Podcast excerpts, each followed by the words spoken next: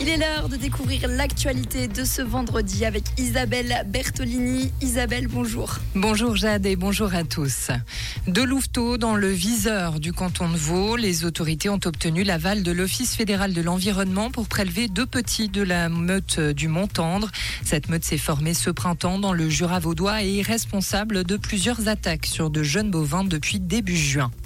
Le poste de guet de la cathédrale de Lausanne est à repourvoir. En charge de la fonction depuis 2002, Renato Hausler euh, prendra sa retraite en décembre. Euh, une offre d'emploi révélée par 24 heures a été publiée par la ville de Lausanne.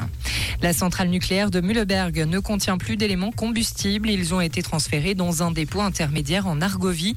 Sans combustible nucléaire, la centrale de Mühleberg ne représente plus une source de risque nucléaire, selon le groupe énergétique bernois BKV.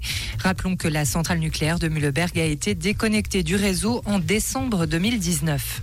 Et l'enquête avance concernant le meurtre d'une policière hier en France. Un suspect a été arrêté ce matin et placé en garde à vue. C'est ce que l'agence télégraphique suisse a appris auprès du parquet de Chambéry.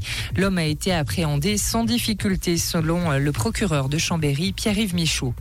Enfin, nouvelle victoire à l'US Open pour Stan Wawrinka. Le Vaudois a battu l'Argentin Thomas Martin Echeverry au deuxième tour du tournoi hier soir. Le score 7-6, 6-7, 6-3, 6-2. L'adversaire de demain pour Stan Wawrinka, l'Italien Yannick Sinner. Mais avant, Dominique Stricker affrontera le Français Benjamin Bonzi. C'est ce soir à 20h15. Quant à Belinda Bencic, elle se mesurera à la chinoise Tsulin à 23h.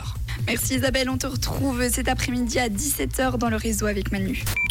Comprendre ce qui se passe en Suisse romande et dans le monde, c'est aussi sur Rouge.